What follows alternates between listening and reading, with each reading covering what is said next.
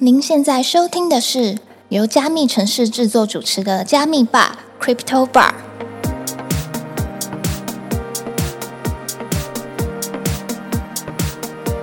嗨，我是今天的 bartender Ronnie。本节目是由专注 NFT GameFi 赛道的区块链媒体加密城市制作，在加密城市官网上每天会更新六到八则币圈新闻，欢迎点击资讯栏的链接，follow 加密城市的官网与社群平台。今天要来跟我们一起 chill 的来宾非常特别，虽然还是大学生，却有着丰富的 Web 三履历。从创立近千人的区块链社群，到大二就进入区块链产业工作至今，更是学校的区块链研究社社长，可说是经验满满。让我们一起欢迎淡江区块链研究社前社长大白。Hello，大家好，我是大白。那我可以请大白先简单的就是跟大家自我介绍一下吗？就是你当初怎么会进入到币圈，以及怎么认识区块链的呢好，那我先跟大家说一下，我是淡江大学英文系的学生，？OK，然后我今年大四。为什么我一个英文系会接触到这个产业呢？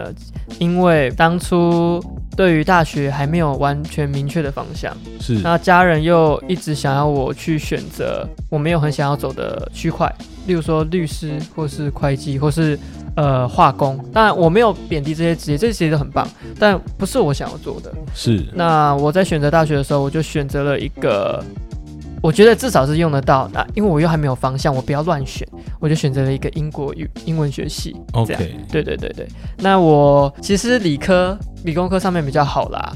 所以我就真的对于区块链这个产业特别感兴趣，因为是一个金融科技嘛。了解。我在差不多大二的时候，有一天辗转在路上划着手机，看到了区块链一词。OK，然后标题就打了什么新新的金融科技啊，区块链。那时候加密货币都没有出现在我的视野或是我的脑海中，对，只有区块链一词。我就有一天在看到这个资讯的隔几天，刚好我们学校有办社团的博览会，就是有各大社团会在学校摆摊。我有一天就走在走着走着走在路上，就发现哎，怎么有个区块链研究社？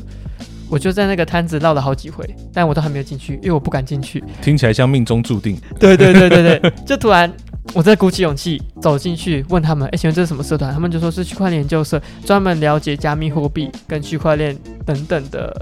一些知识吧。是，对那我就非常兴奋，因为毕竟我看到了一个新的金融科技的区块链一词，又又直接可以在学校接触到这个东西。是。我后来就很兴奋的加入了他们。当时是大一吗？那时候是大二，哦，对啊，我大一没有参加过社团，我是大二才加入了这个区块链社。了解。对对对，这个区块链社其实一开始，因为我们学校的定位就是前几任的社长可能就是偏向讲加密货币或是区块链的基础基础概念，还有加加密货币的技术分析之之类的。OK，，对对对对，但其实我个人没有很想要只有这样，因为我有说到，我当初是被区块链新金融科技一词而被吸引的。是对，所以当时我还是学，因为毕竟我不是新的社员干部，我没有资格讲什么，对不对？那我就还是学了加密货币，也开了合约，也买了一些加密货币的现货。当然，虽然是大牛市，在两年前，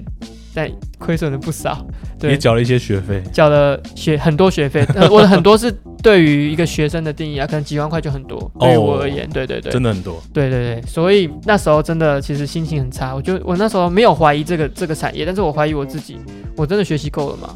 对嗯哼。哼我真的去问了自己几天吧，后来我就得出一个答案，不用问，你今天会亏损那么多，你把很多钱都翻下去，第一个你投资观念不够好，再就是你真的了解这一个产业的加密货币好了，它的东西是怎么支撑它的，它是怎么有造出这些价值的，对，所以我就从那一个时刻开始，二零二零年底就花非常多的时间，直到现在两年，就是一直的去学各种区块链的东西，不局限在加密货币。了解。我可以问一下，当初社团大概有多少人？当初的社团，我刚加入的时候其实十个人，然后再来就变得零个人。啊？对，激进呃社团可能就是有点倒社，是因为那时候我们区块链这个产业本来就比较新，在各大学都一样。是很多大学其实二零一九啊到二零二一年之间，其实都有一直陆续有倒社，有新的社团创立，或是有大学的区块链设施重新再建立起来的很多。是包括我们其实已经很人数不多，很困难，又遇到了疫情，哦，对，就遇到了疫情，所以我们就更艰辛。是那就是这个部分，后来我自己想一下，我不希望他就这样子，因为我真的是喜欢这个行业的，所以我就重新跟其他小伙伴，就是有一些共事我身边的朋友，我们就有公司说好，让你支持我一下，陪我一下，我想要把这个社团重新建立起来，嗯嗯，所以就重新建立了区块链研究社。对也就在差不多去年底的时候，然后就重新建立了区块链研究社。哦，对对对对，然后就跟我们现在的小伙伴们一起努力经营它。对对对。那现在的社团状况可以跟我们分享一下吗？哦，现在的社团状况可以说越来越棒，但还没有到很完整跟成熟，因为毕竟一年都不到。对嗯嗯这这一学期算是第二学期，但我为什么只做了第一学期就卸任呢？因为我现在是前社长嘛，是因为我觉得我自己毕竟有工作，我也有课业，那而且工作的分量越来越大了，所以我不要自己没办法把它做好，而且是我喜欢的东西，就会把它搞砸。那我不如退位当一个协助的角色，然后找一个也很有热忱的人当社长。对，后来就找到了我们现在的现任社长叫崇恩，所以我现在还是一直从旁在协助。现在社团的状况也因为这些小伙伴们，其实后来有变比较好，因为疫情也比较趋缓，现在大概有平均每一堂社课都可以有二十个人到三十个人之间。哦，对，之前是可能十个人，然后身边盯一个人，现在变成十二十个人到三十人之间。哇，对对，其实这个进步我很感动。我跟现任社长，就是现在这个社长，我是前任社长，我们的观念不一样，是我们在社团营运的方式不一样。但是我我一直很，其实我也要很感谢他，他有告诉我一些他自己认为的东西，因为我我希望的是大家都可以把我看待是平等，大家跟我讲一些。就是我可能不足的地方，他都会直接提点我。虽然他有点直接，但是我觉得很棒。对他他有跟我说，我之前的营运方式是我会交心，嗯，是，因为我很喜欢这个领域，我也很喜欢交流，我就会把感情也放在营运社团是上，就是我会跟大家讲说，哎，大家我们可能后续聚会，大家可以再多聊一些，就是你们近况啊，还有对于区块链的了解，都可以私下聊，或是我们在社团当中的时候，我会讲，除了我自己下去讲课之外。还有我们社团小伙一起上去讲课之外，我会一直跟跟大家讲，鼓励大家互动，有问题都全部来私讯我都可以，也可以在我们的社团群组交流。嗯我都会一直用感情去带社团多一些，但是我还是会带知识，可是知识可能就是以我为出发点，是还有我的社员、社团的干部一起给社课。那这个东西其实有些不足，不足的点是什么？呃，我们是学习性社团，嗯那我们今天除了要交流、交朋友，还要学习知识。那我带给大家的知识会比一些可能已经在这个业界有一个程度的讲师还要高吗？我举例说，前阵子我们有邀请到 YouTuber 脑哥，台湾 YouTube 界区块链界的第一把交椅，对不对？对是对，我们还有邀请到就是。例如说李华言等等，就是这一些已经在这个产业有一阵子有的一些大佬，嗯我我的知识会比他们讲单单一个主题等等的那么好吗？可能我还是有不足的地方，确定这是确实的。所以他提点我这件事情，也造就了我协助他们之余，我也会做一些改变。对他也会听我的意见，就是也要有一些感情层面嘛，就是对于社团不能只有学艺性，我们就在这个之间达到一个平衡。所以也是因为这个机缘，社团的人数也可能越来越好。嗯哼对，但对我来说其实还不够，因为有一些大学像北科啊、台大，你甚至是中心是新社团，都有百人的规模。哦，对我觉得还是要去学习的地方。诶，我这边想要问一下，之前我听到有一些社团，他们可能是可以接受校外人士加入的。那我想问一下，淡江在这一块是只限定淡江的学生吗？还是说只要是附近的对于区块链有兴趣的人，你们都可以让他们来社课？哦，这个问题非常好。其实我们会希望，除了学生之外的所有人都可以来学校了解，大家都可以来了解，因为我们之后会有更多的是讲师类型的课程，或是可能是学习的工作坊，就是大家一起交流一些知识的。那这部分如果外人或是不是我们学校的学生想来参加的话，可能在一些课程的时候会需要单堂收费，或是你就缴社费，你任何时间都可以来。是，你可以针对单堂去缴社费，或是你直接缴一整学期的社费，它会比较便宜，都可以取决于说你想要怎么去参与我们的社团。我们会鼓励除了淡江以外的学生一起来加入，毕竟淡江算蛮蛮偏僻的，对对对对，所以风景优美，风景优美，但是确实很偏僻，交通虽然越来越便利，但还有点远。是，如果任何的小伙伴是住在附近，甚至可能住的没有点远，但是想来参与某部分的社课，都欢迎来私讯我们淡江大学区块链研究社的 IG 或脸书粉专。了解。对对对对，好，那我们刚刚有听到，就是在社课这一块，就是我们的大白这边有做了非常多的努力。那我想要好奇问一下，说，因为我们都知道大白其实你在早期的时候就有一个自己的赖群，那可以跟我们聊一下当初怎么会创立这个赖群？它创立的契机是什么？是为了要从零开始嘛？因为刚刚前面讲到，就是我们区块链研究社从没有，然后到你们创起来，这跟你们之间有什么关系呢？呃，重新建立社团这件事情是在二零二一年中年底的时候开始执行的，所以跟这没关系，是因为我这个 Line 的社群呢是在二零二零年底。就是我刚进入这个圈子的时候就创立了哦。对，那最开始热络是二零二一年初。为什么我会创立这个社团？因为其实大家都听得出来，我很喜欢交流，是，然后我很喜欢学这方面的知识。那我不想要单打独斗，应该说在学习的路路途上，单打独斗是比较难的。了解。所以我觉得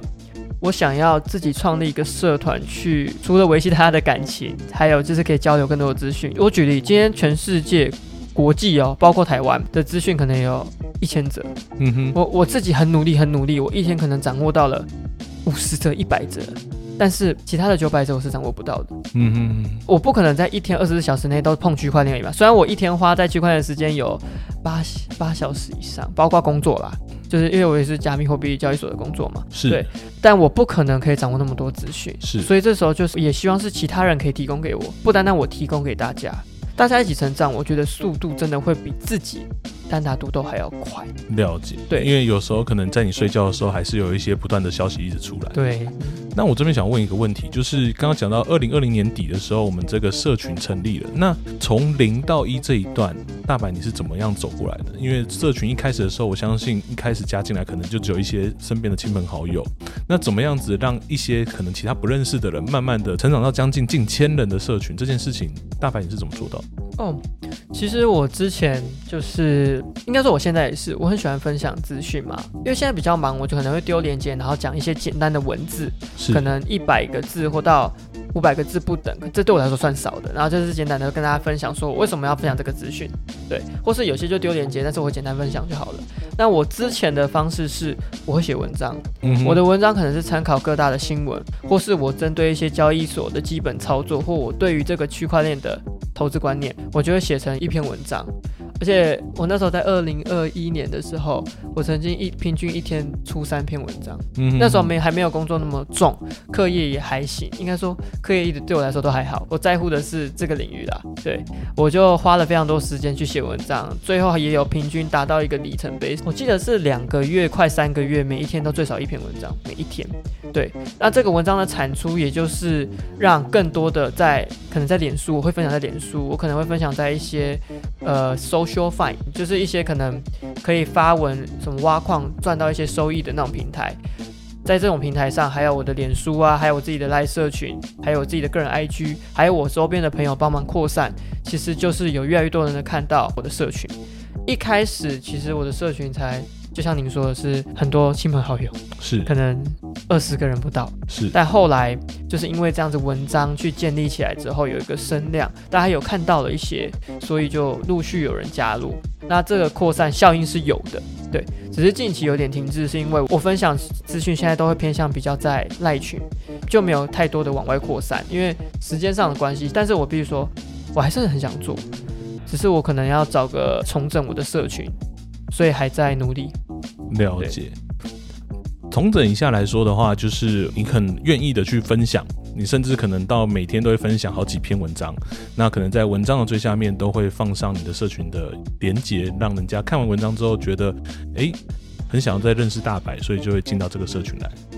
对对对对，然后现在其实努力到目前就是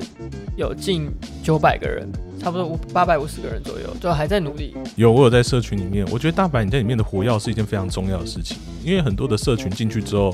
就是死沉，就是可能没有人讲话。对，那我想要问一下，就是因为有时候大白你都很努力的在回，而且我有时候看你回都回非常的大量，就是你怎么会有这么有热情在这一块？就是可能今天人家就是简单的可能讲一两句话，你也可以很认真的回复他。我先讲我的社群宗旨，我我其实有打开记事本，可能有修改，我我我也不确定，但我我有说过，我最近在通通正我的社群，可能自动机器人还有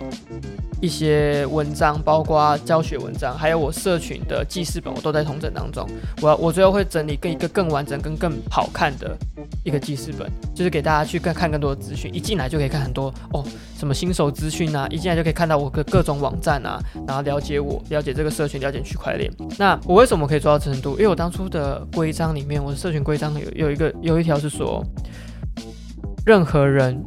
在我社群聊的东西，我都不会让他没有被回复到。我我要讲一下，我之前在创社群之前，我有去各大社群交流，因为我是一个小白，我问题很多，我是一个问题儿童啊，真的，是我问题非常多，包括我现在讲话就可以看得出来。所以，我之前在各大社群聊天的时候，有一个问题是，因为我问题有时候太浅，或问题太多，其实会造成问题很容易被忽略，是，甚至可能他的社群人数也多啦，是，那我的社群不那么重要，当然就会被舍弃掉。或是我问太多类类似性质的东西，人家就会懒得回了。是，那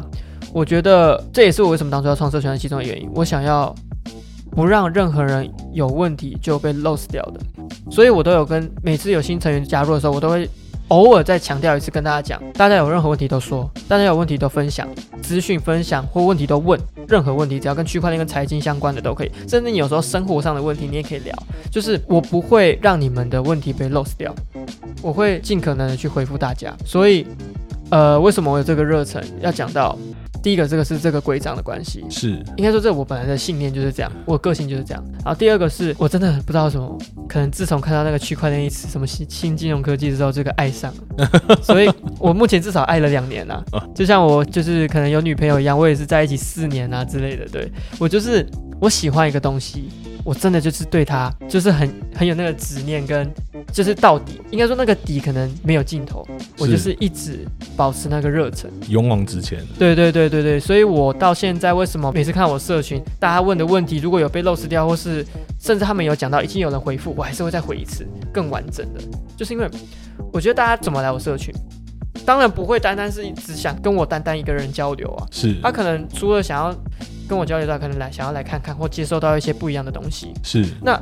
今天要接受不一样的东西，我就要尝试带给大家不一样的东西。了解。不然我创社群干嘛？我今天创社群是想要来学习，想要让大家也学习。那大家想要什么，我也要去了解。不是我自己想要什么。我当初想要创社群，是我单方向想交流吗？不是。我想要了解大家要什么，跟我自己要什么，不是只有我自己而已。是对，所以我就会每次都也回大家很多。了解。虽然你刚刚偷偷犯闪，但我没有证据。OK，其实我觉得这样是一件很棒的行为，因为老实说，社群这种东西，它就是需要人与人之间的互动。如果说就是我进了一个社群，然后里面的人好像都不讲话，我也会慢慢的就不讲话了。对，所以我觉得你其实给自己这样子的一个。呃，给自己的戒律吗？我觉得这样子的规则其实是一个蛮好的事情，就是会看到你在里面很积极的活跃的讲话，那也会带动其他人也跟着讲话。那我这边想要问一下，说就是有时候我在群内会看到，举例来说，像会有练散，他会去分享一些新闻，然后也会有一些很热情的朋友们，他们会去分享一些其他的东西。这样的风气是怎么样营造出来的呢？还是说这些其实你都不认识，他们就是？很热心的网友，然后被你感召进来，然后也一起这样子分享。呃，一开始我的社群是比较没有这种媒体式的会来分享资讯，包括 IG 经营者，一开始可能就只有我和其他一些小伙伴是独立的。是。但其实也越来越多人，像我们社群有 Demi Human 的一些人员，包括 Co-founder，像小乌鸦 Max，他们就是本身就会分享资讯。哦，我也跟他交流了很多，因为我们是朋友了。那他也是我一开始进入币圈，包括我的群组的，就是创始元老。创始元老，对对对。所以我们其实交流很久之后，他蛮支持我的，所以他也会分享非常多资讯在我社群。那您刚刚说到的其他媒体或是其他的。自媒体的经营者，包括 IG 的经营者，还有 YouTuber，像脑哥也在我的社群。为什么？是因为老实讲，目前是我主动找的，包括加密城市。哦，对对，是因为我有说到，我一个人的资讯量绝对不够，包括我们目前帮忙分享的也都是个人，不像是有团队或是几个小伙伴一起去经营的那种经营者，传授资讯来的多更快。那我为什么要邀请像加密城市、链闪，甚至是脑哥呢？因为我其实每一个邀请的媒体，或是新闻的，或是创作者，我都会去看他们的文章，而且都是了解了一阵子。我我发现你们每一个人都有自己的特色，是，对，一定的。像加密城市，其实在 GameFi 上面真的非常棒，我我可以说是台湾在媒体这个 GameFi 上面的媒体，其实做的真的非常数一数二的好。然后链闪可能就是很会去看非常多的国外资讯，是可能区块链产业包括财经的，对，不会局限在区块链产业。那我就是个人也很喜欢，不止区块链产业之外的科技或是财经相关的知识，他们就会分享。再来就是脑哥是 YT 界的第一把交椅嘛，非常多新手科普的教学影片，所以我每一个邀请的，就是媒体都是有我自己的个人喜好，是，加上我觉得他们都有自己的特色跟分享的内容都是非常棒的，有很有质量跟不会让新手那么难去接收的，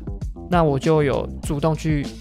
找各位一起来协助。那他们协助也没有到很很难，就只是说他们可能来进来跟大家互动，然后分享自己的新知识或是新闻。其实我有发现，他们也不会只有分享自己的新闻，他们最后是真的有在跟大家交流，不是说我今天他们进来我的社群，他们只有分享自己的新闻，他们是自己也会跟大家交流。我觉得这件事很棒的，对，这我很喜欢看到的。了解，就是对于经营社群这一块，它其实一开始的时候虽然说找了非常多媒体进来，但其实大家慢慢都变成朋友，嗯然后也会不断的去分享很多的资讯，嗯，不会变成说就是非常的就是唯利主义，就是我我进来就是只分享我的东西这样子。对对对对对，也很好，很棒，就是我很喜欢这个样子，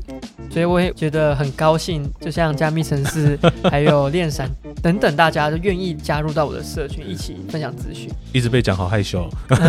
是真的很喜欢，我很喜欢加密城市，因为我有收到，我 IG 都有证明，我四月最早四月三十号就已经有密第一则讯息，表示我追踪你们很久了。对谢谢，谢谢支持。超棒。太害羞了，我都不知道该讲什么好。好，那我想要再问一下说就是因为像大白你经营了赖群这么长一段时间，那我们也知道说，其实你在大二的时候，可能就已经拿到相关产业的工作了。那可以跟我们说明一下说，就是，诶，你怎么有办法就是到交易所工作呢？在你大二的时候，好，就是我我必须再讲，就是先讲先澄清一下，就是我不是在 ACE 交易所，我还不能当正职员工，因为我还是半工半读嘛。嗯哼对对，对，所以我还是算是一个实习生的状况。嗯哼，对对对，只是我跟大家的定位不同而已。是，是因为我已经在这个 ACE 交易所协助两年，那为什么他们会让我开始有打工的机会？是从二零二零年底我创社群，我加入了区块链社，然后后面也有当了一阵子的副社长。是，在我们我重新创立之前，因为重新创立我是社长，在这个之前我是副社长。对，那在这个种种的，就是一直学习，然后分享很多资讯，也开始社群上我也会分享很多文章。之后、嗯 ACE 就让我去展场活动去协助，哦，而且我第一个展场活动协助是在我记得是二零二零年底的十一月，十月还是十一月是金融展，哦，那是我第一次参加金融科技或是区块链相关的第一次活动。那他们让我当打工的人员，可以问一下在哪里？金融展我忘记实际在哪里了，就是类似在世贸或是南港之类的这种展区，是对，很多银行都会在的那一种。是，那我那时候就看到，哎，区块链怎么有这种何等这种盛世啊？区块链产业也可以有那么多人来哦，我那时候真的爆满，可是那个爆满的程度又没有到很多，但就是超乎我的想象。一开始以为可能很凉这样子，对，因为我想说新创嘛，什么就感觉不会那么多，而且区块链的摊位也没有很多。是，对，那我后来发现很多人之后，我就更笃定我想要在这个产业打拼。是，那 ACE 也给我一些资源跟工作机会，我就更努力的去在 ACE 去学习。是，对对对，呃那我差不多现在已经协助两年，从一个打工仔转到了实习生，然后转到了可能就是未来可能有机会，也希望就是可以毕业就进入 ACE 交易所去协助工作。是，对对对，就是种种是在这个期间也有看到一个我觉得很棒的点是，我有说到我二零二零年底第一次接触 ACE，也就是从那个金融展帮忙打工。我刚好在今年才刚结束的活动，也就是十月底，也有一个金融科技展一样的。那我们这次活动上人更多，嗯哼哼，而且区块链产业的摊位也越来越多，是，不是只有交易所，是有例如说有些学校他们有做区块链相关的结合的一些应用，哦，包括一些其他的公司结合区块链技术，就摊位虽然还是小，所以 ACE 的比较大，但是其他的摊位虽然小，但我已经看到了更多不一样的内容。等于说金融科技展以前可能叫金融展，现在变金融科技展。其实我觉得间接的也昭告大家，就是说以后台湾的金融体系可能就会结合科技，可能像国外一样，国外可能很早，那我们现在已经也要朝向金融科技了，就是我们的金融体系可能不会单单只有传统的金融，可能会结合一些跨链啊，或是一些 AI 等技术。会感觉到金融这一块慢慢的往前走，而不会说就是一直保持传统金融这样子。对，所以我觉得很兴奋。诶，那我可以问一下说在你在那一场展览的时候，你说你有看到很多区块链应用，有哪些是你印象比较深刻的吗？呃，区块链应用的话，其实我有看到，呃，我忘记是哪一些大学，就是有我有看到几间大学是有讲，他们有跟其他的可能企业合作，那些企业是区块链相关的企业，他们可能自己有一些课程，或者自己有一些工作坊，是，就是可能一些学生一个变成一个团队，是。大家一起讨论一个议题，然后去从讨论到去执行，然后去找其他的区块链已经传统已经有的产业去合作。对我就有看到类似这样的情况，然后包括其实我们现在有几间大学对于甚至是教授对于区块链相关的产业是蛮积极的，包括民传大学，对，还有北科大，还有台大，其实这一些学校都开始有一些就是小伙伴同学生是有成立一些团队，是去参加比赛的，嗯甚至去执行一些项目，甚至直接去创业。在学生时期就已经创业，像之前有遇到清华大学的小伙伴是已经出来创业的，对我觉得这个甚至是非常多事，令人兴奋。对，我也希望淡江大学是未来是可以做人才的输出，就是区块链相关的人才输出，不要说我们的社团只能已经地缘很差了，那我们就只能接收本地的可能人员去加入我们。那我希望的是，我们人数除了越来越多之外，也可以变成是人才的输出重镇。就是不要让大家觉得说，淡江大学的区块链社可能之前的印象是在我社长当社长之前是加密货币嘛，或是技术分析，然后现在我想要转变的是变成是有更多学习层面的东西，区块链整体的东西，加上有更多的人才是可以在这边学习到的东西带到职场去，对，觉得这很棒。了解，就希望可以跳脱单纯的交易这一块，而是把它真的落实到应用。甚至你可能今天有一个很棒的 idea，找几个伙伴，有一笔资金，搞不好也可以来一个创业这对样子。，但交易一定是还是有的，毕竟就是区块链里面算是蛮大的一环啦，就是是对于现在的大众来讲，它是不太可能就是不被看到的。是所以我们还是会教，只是不会像之前一样都 focus 可能八十趴在这，可能这个东西就会占二十趴，那其他的东西也会分配二十趴、十趴、三十趴不等，去让大家接受到更多不一样的东西，不要大家就是炒了一波币亏损了、赚暴富了就走了。哦，而是我今天赚钱或是亏损，但是我还是可以学习到更多不一样的东西，而愿意继续留在这。了解。对，那我想问一下说刚刚前面讲到，就是大白你很忙，你同时要顾赖群，然后也要去 S 这边去上班，然后可能有时候还要再顾到社团。刚刚前面讲到说，因为太忙的关系，所以你把社团这部分先请其他的伙伴作为社长去做代理。那课业的部分呢，如何去做一个兼顾呢？哦，我课业的部分，就是突然问这个问题就有点尴尬。没有，其实真正认识我的人都知道，呃，我课业从小到大就是成绩的显示上都很不错，是到现在也都一样。但是我不会说我自己个人很聪明，这没有没有没有，只是我刚好就会掌握怎么去考试、准备考试这件事情，哦只是这样，不是我真的很聪明什么。所以大家应该也听得出来，就是我是很喜欢做一些规划，或是很喜欢去分析一些事情。那我刚好就会去分析，例如说这一门课老师怎么去考，然后就因为我我几乎都没有去上课，尤其是现在啊，之前就还偶尔会去上课。是现在是因为工作忙，有时候甚至都不能在学校，所以我就会问同学，哎，这个课大概考什么？然后好什么科目跟我讲啊，老师考的方式什么？好，我就开始去准备一堆如何去最快的应付这个考试。所以在成绩从小到大其实呈现上都不差，我可能也没有被当过到现在，但哦，呃，我必须说，如果要我真的把它应用到很好，在生活上，例如说英文，我要真的很讲的很流利，我要非常就是可以容纳超级多的单词，其实还没有很够。是。我只是知道怎么去应付考试而已，对，所以课业上就还行。那我可以偷偷问两个问题嘛。嗯第一个问题是你刚刚前面讲到说，有时候你可能都没有去上课，那出席率这一段你要怎么去弥补它呢？因为其实刚刚前面讲到，就是可能在考试的部分的话，我相信大白你刚刚前面已经分享了你一些准备的技巧，但是出席率这一块你要怎么去？看榜刚没有这一段，对不对？出席率这一段哦，其实就是我必须说，就是有些东西不能讲太清楚，我怕我主管骂我。我主管已经盯我这件事盯很久，他其实不希望我放弃学业。是我我其实有讨论到，我一直想要去休学，包括跟我家人讨论，跟我女朋友讨论，哦跟我朋友，但呃大其实还是比较好，就是是。他们是给我比较希望，反正到大四就把它弄毕业。那这个出席率这一块呢，我会尽量针对课程吧，就是看这一堂课的老师是怎么样，然后我也会。我有是一个很注重感情、很热情的人，所以我就会有有状况，我就直接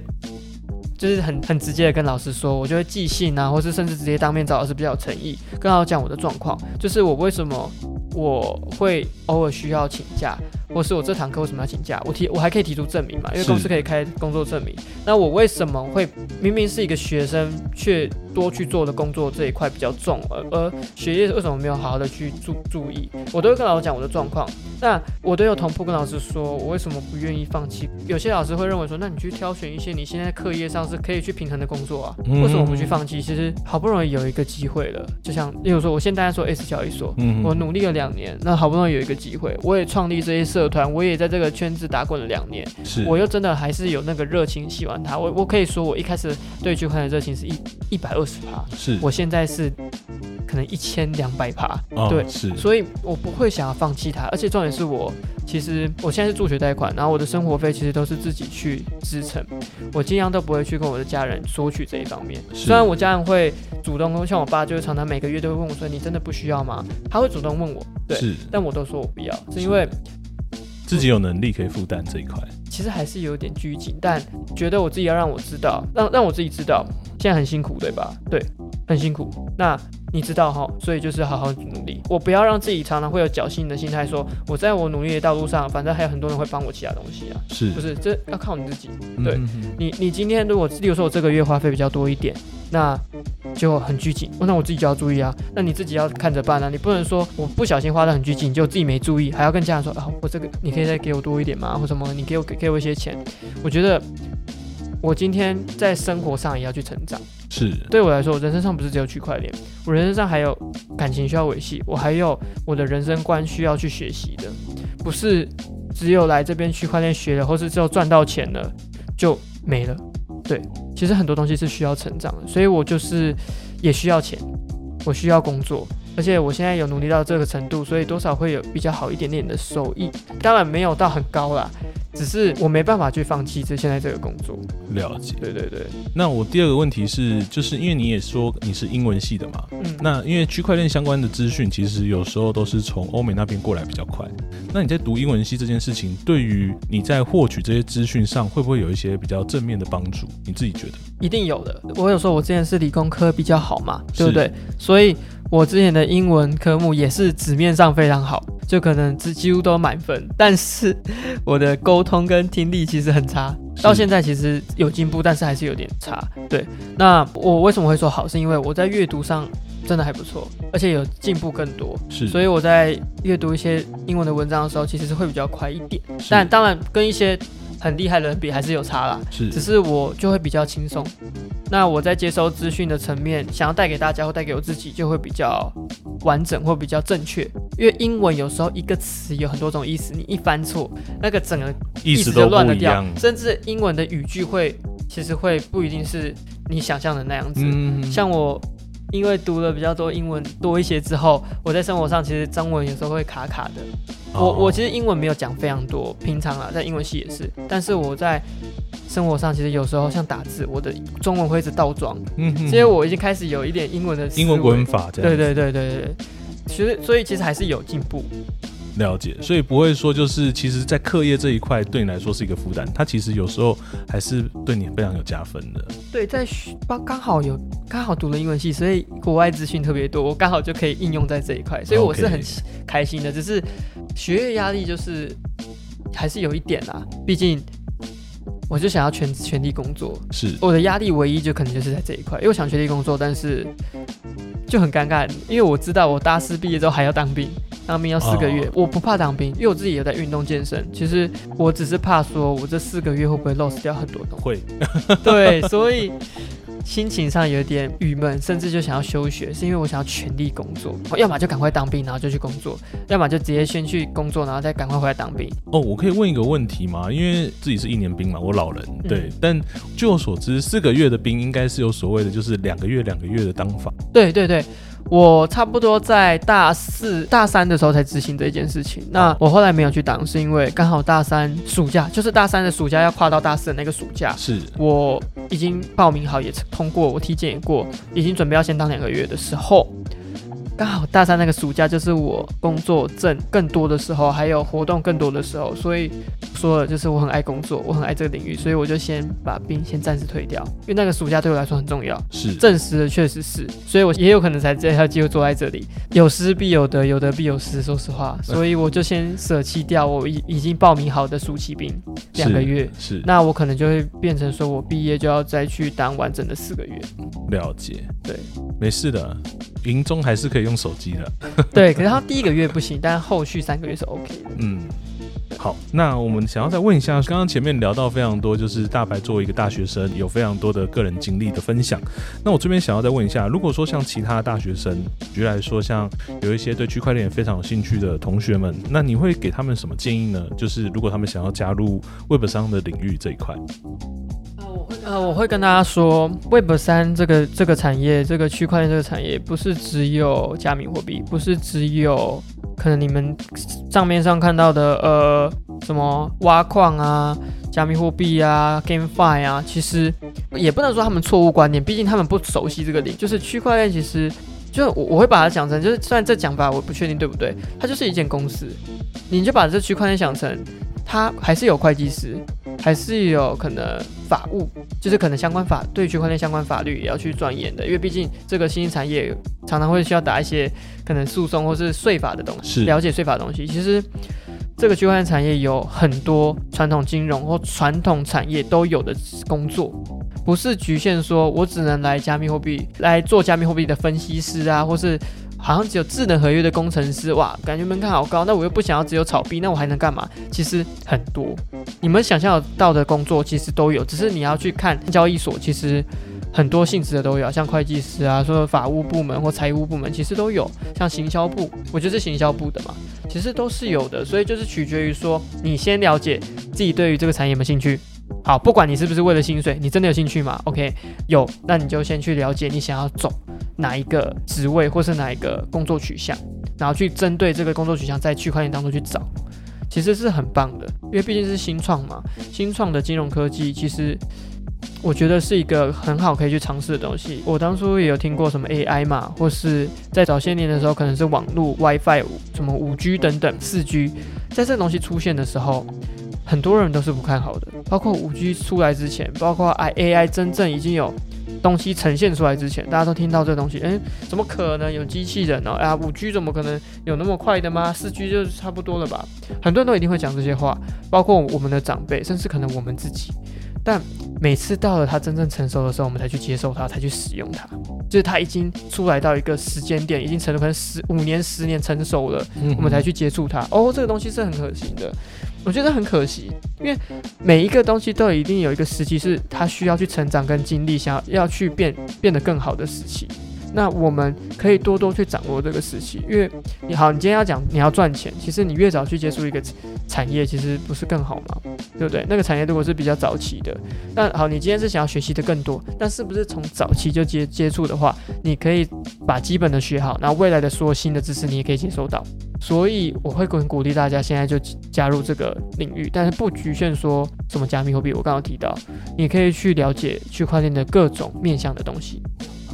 了解。我这边简单的小结一下，其实之前也有很多来宾有分享，我觉得大家的逻辑都是一致的，就是呃，Web 三它只是一个产业类别，但还是要结合到你自己本身比较喜欢或是擅长的领域举例来说，可能大白你可能比较喜欢行销这一块的，所以也许今天就算不走 Web 三的行销，你也可能是走其他行业的行销。举例来说，可能是 AI，可能是五 G 之类的。诶 w e b 三它其实就是一个产业类别，那如何跟你现有的专业去做一个结合，进而进到这个产业，其实是每个人都可以往这边思考的一个方向。讲的非常好，是真的。那呃，我我其实当初不是对于行销非常有兴趣，因为我不知道自己的定位是什么，但我就想学习。是后来就是有机会，就是协助当时其实正在 ACE 的行销部之后，其实哎，我本身就喜欢交流啊。是。那我本身又很喜欢做很多规划跟安排，包括我之前是社长嘛，其实我很喜欢去想活动计划，或是做一些竞品调查。我自己个人的。资讯整理是非常大量的，先不要讲区块链层面，那一定很多。所以今天在活动的规划上，像是四足，像是圣诞节，其实我我举例啊，就是这一类型的活动，其实我都会在活动真正那个节日或活动发生之前，我就想，然后都打了非常多字，或是找了非常多资讯。所以后来发现，哦，其实我也可以尝试在这一块，而且还没给我机会。是，后来就。也没有说发展的很好，我说我个人，但是就是还在努力学习。好，那谢谢大白的分享。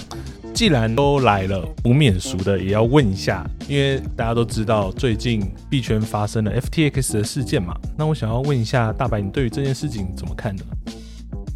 呃，我觉得我必须要帮不是 FTX 说话，我要帮一些 KOL，帮一些 YouTuber。之前分享过 FTX 很多优优点，或是说明 FTX 的一些很正面正向的资讯的这些人说话，为什么？因为我看到，应该说大家都看得到，近一个月内非常多的 KOL 曾经讲过任何 FTX 的正面资讯的那些人都被攻击，是对那个当然有些人可能讲的不够不够的。就是深入，所以没有被攻击的那么深，但其实多少都会被去抨击，因为他们觉得说，哎，你今天讲到了一个既然会爆掉的东西，是。可是我必须讲，FTX 是本来是一件国际第二大的交易所，不要说第二大，它一定是前前三大、前五大、前六大，对吧？它是一个非常量级非常大的交易所，包括它的创办人 SBF，是我我我自己个人是觉得他是。全世界交易所上面正形象非常正面到一个程度，就是可能是全全全世界交易所的创办人里面最强的，就是正面笑，他的正面形象，包括他可能有赞助赛车，包括他可能有冠名投资，可能 MLB 美国职棒大联盟，还有赞助一些救济一些可能在疫情或是发生一些状况呃危机的区块链产业，对，包括他有去投资，不是不投资就是有。赞助可能美国大选，对他这些形象其实非常正面的。那他今天的倒闭是大多数人都没有想象到的，包括一些名人啊、KOL，或是甚至是可能 YouTuber，我不管，他们没有意识到这件事情。应该说没有人能意识到这件事情。那当初如果今天好，我今天讲到 fdx 如果今天没有倒，那这些东西大家是不是还是觉得非常棒？因为他们传授的资讯让你赚钱了，他们传授的资讯其实。哦，非常棒！你觉得学习到很多，但今天他一倒闭，你们就去怪罪这些 KOL。我不会说 KOL 传达这些资讯而造成这刚好 F D R 倒闭，没有完全的问题。当然还是多少有一点，就是对于资讯的审查或是了解，可能还要再更深一点。对，但是你不能把任何的损失去归咎于别人，多少自己要去多检讨一些。对你检讨别人可以，你可能能占个十趴，好，最多给你二十趴，但你要多八十趴、九十趴，甚至一百趴，你要去检讨你自己。对，包括我自己啊，我之前也被这 ICO 有骗过，所以我当初绝对不会是怪罪别人，我就是怪罪我自己。我我我认为我自己已经做好了两百趴的功功课，因为我就是很喜欢收集资讯的人，我甚至深入连他们创办人都去起底什么的，就是了解到非常多，最后还是可能没有。就是了解的够深入，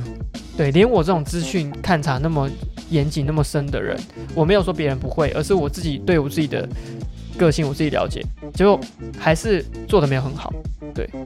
所以我还是会去问我自己，到底为什么会变成这样，而不是去怪罪别人说，哎，别人为什么去发行这些东西，别人为什么去发生这件事情，因为没有人可以猜得到。如果你今天是中小型的交易所，都还可以去讨论一下，哎，这些东西好像有一些端倪可以知道哦。但 FTX，你敢信？对不对？对不对？当然，FTX 倒闭，是事实，SBF 的问题也是事实。是然后有些人也针对 SCZ，呃也就是币安的创办人有一些不够好的地方，当然也有一些去批评。我觉得这都是大家都是，因为我们言论是自由的。那对于那些 KOL，你认为他的观点之前发出一些观点是你不认同的，然后现在发生问题的，我觉得这也是你的自由。但我希望大家是保持理性是，好，他们也有问题，那你有没有自己自己也有问题？不要把一百趴的问题都转移到别人身上。还有还有一个点是，我觉得呃，台湾的交易所其实跟国际比，因为国际有一些是没有注册在呃大家可能接触得到的地方，像啊、呃可能 FTX 有 FT 叉 US、FT 叉 Japan 那些都在各国，然后我们就是没有 FT 叉台湾嘛，然后 FT 叉可能也有注册在总公司在巴哈马等等，像我们台湾交易所就是有注册公司在台湾。对，不管是 Ace 啊、Beetle Pro 啊、Max 等等的，其实相对的可能安全一些。对，所以呃，大家也不用太因为一间交易所的倒闭去攻击其他的交易所，除非那间交易所真的是百分之百就是已经有证实是出现状况的，不然如果没有的话。大家可以害害怕跟担忧，你可以把你的钱去做分散，可以去就是叮咛其他人，但是不要散布假消息，因为最近看到非常多的不确定性的假消息去造造成二三四度的恐慌。对我觉得这个不好，是如果你自己认定有错，你而且这个东西你还没有证实，但是你觉得就是百分之百有错，你自己个人，那我觉得你就自己知道就好，不用去公开去散布这些东西，除非他真的已经证实是有问题了，你去讲，我觉得没有关系，因为大家也可以去避免嘛。对，那台湾交易所前阵子就是有受到很多风波嘛，因为 FTX 倒闭，大家都是在针对，哎，这台湾交易所一定出状况，FTX 都出状况，怎么可能台湾交易所没有出状况？我觉得不用去这样讲，因为其实性质还是有点差异。虽然都是提供加密货币的交易，但是包括他们在台湾交易所跟国外交易所就是不一样，是台湾不能营运，台湾注册在台湾的交易所不能营运衍生性金融，像合约跟期权。嗯对，他们会着重在现货或是一些投资工具跟产品。对，那还有就是我们是注册在台湾，所以在一些的层面上还是相对国际交易所安全一些。对，那我还是觉得说，大家也可以注意的是冷钱包这件事情，嗯大家可以多准备一个冷钱包，就是你本来没有的话，你可以去准备一个冷钱包，是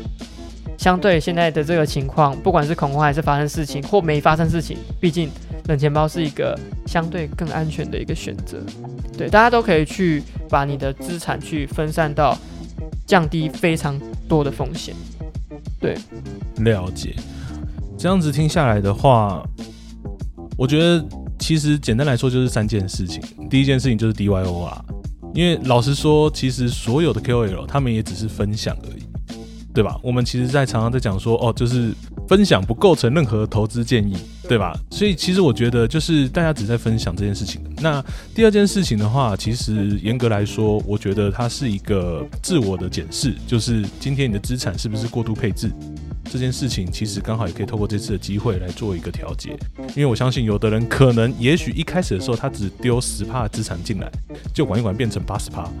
对，那也许是时候该领一些出来了，这也是一个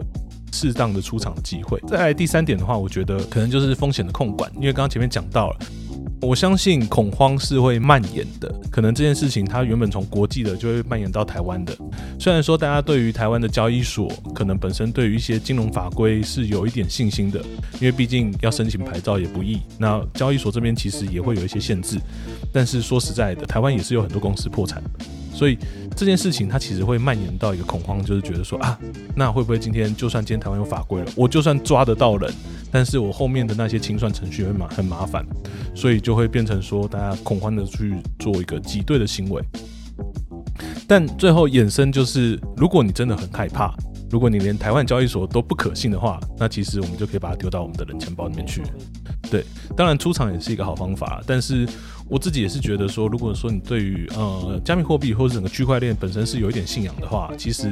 持有一些虚拟货币是一个比较容易去关注市场的行为，因为有时候你出场了，你没有任何资本在里面的话，其实你就会有一种就是降低关注度。对这里的事情好像跟我没有关系，对，对我是一个局外人的感觉，嗯有时候会有这个状况对。，其实从头到尾就是不会说鼓励大家放交易，不管是台湾交易所还是什么，是是主要是你要做好分散风险，也不要说就比较制造没有意义的恐慌。但是如果你害怕是正常的，因为我也会害怕，是我甚至也会害怕说这个产业会不会因为这件事情受太大的影响而造成非常多家交易所倒闭。甚至难以挽回的局面。对对，所以我也会怕，但我不会去散布一些恐慌给别人。是因为像其实，在之前大部分的交易所其实都不会跟大家去交代它的资产的安全性以及它资产大概占比是多少。但其实我们可以看到，就是这波事件之后，以币安为首，其实有越来越多人会去公开自己的资产，去证明自己是一个值得信赖的交易所。那台湾这边其实我觉得动作也很快。前三大的台湾交易所，其实你们也共同的去做了一个联合声明嘛，所以其实这件事情对于整体来说都是一个正面的。那负面的部分，你觉得是哪些呢？呃，负面的是，我觉得其实我还蛮赞成，就是交易所都可以在公开这些这方资产方面是比较透明一些，就是例如说你至少储备是多少是之类的。但有一个负面效应是，很多从币安为首嘛，然后就开始很多交易所，像虎币啊，像什么 OK 叉，我还去针对每一间交易所做了完整的所有声明的连接跟资讯。嗯哼，我其实就发现，变成今天如果交易所没有公开到百分百，或是没有公开到九十趴，就会被攻击。是对，就像其实包括币安，他公开了所有自己的地址，但是他没有，我们又不知道交易所本身入金跟入币的所有的程度是多少。那你这样的储备真的是足够支撑的吗？我们只知道单方向你现在的地址有多少钱。是对，那这部分其实也很多，其实不是完全一百趴，真的是完整的所有资讯。那如果这方面如果没有的公公开到这种完整资讯，其实还是会有人去攻击。那我觉得负面的效应是变成，只要意见交易所不管它有没有问题，没有公开到足够的资讯的话，其实很多民民众还是会反弹。其实这件事情就让我想到之前我忘记是哪一位大佬，好像是巫师吧，就是他有曾经有讲过一句话，就是保持怀疑，然后去去寻找证据这样子。嗯，对，所以呃，我觉得这件事情也非常的好，就是可以让大家去理解，任何的行为都是有风险的，尤其是在加密货币，它是一个高投报的地方嘛，有嗯。高报酬、高风险的地方，所以其实我觉得这件事情也是再次的让大家就是去检视这件事情，就是不要觉得放在交易所就是百分之百安全。那我也相信很多交易所，他们之前其实没有公开资产这件事情，但是如果现在要一口气全部公开，就一间公司它的规模，它其实的确是需要时间去做一些调整跟消化的。它不是说，呃，我马上就可以像币安这样掏出来。当然，我觉得这另外一面也是表现出，就是币安它作为一个大公司，它在执行效率的表现。对可是也比如说币安它的量体真的很大，包括可能员工是很多啊，那包括它可能一个部门就好几个对人这样，可能百个、五十个、二十个，但交台湾，例如说台湾交易所的量级可能就没有那么大，那规模没有那么大，人人员去处理这件事情上面可能就人手有点还是需要一些时间。对对，需要时间消化。我觉得，我希望台湾的产业，区块链产业可以加油啦，就是不要只会酸民，就是批评，因为你也知道台湾的任何产领域的产业都是酸民很多。对对，我觉得酸命也是可以让一个产业有成长的机会，但不要是一辈子都只当酸命。你你可以当酸命，但是你可以在酸命的当中也提供一些比较正确跟不同向的资讯，我觉得这是比较好的。了解，，不要只有一个负面的。好感谢大白今天的分享。那我最后想要问一下，就是刚刚大白有讲到说，就是你有一个赖群，那我们平常就是除了赖群之外，我们还有哪些管道可以接触到你呢？哦，就是可以在脸书，因为我脸书也有帮忙经营一个社团，也是叫区块链美丽新世界。那我赖群也叫区块链美丽新世界。对，哦，是。那如果要找我的话，其实也可以追踪我的个人 IG。对对对，好的，谢谢大白的分享。那我们今天节目就到这边。如果你喜欢今天节目，记得追踪、分享给你的朋友，并且在 Apple Podcasts 跟 Spotify 给我们五星好评。若对今天谈到的话题有什么想法，都欢迎在评论区留言哦。大白的相关资讯我们都会全部放在资讯栏里面。那很高兴大白今天来跟我们一起 chill，希望下次有机会邀请你来玩。谢谢。那谢谢大家，也感谢 Ronnie 哥的邀请，还有加密城市。然后大家也要多多去支持加密城市，谢谢。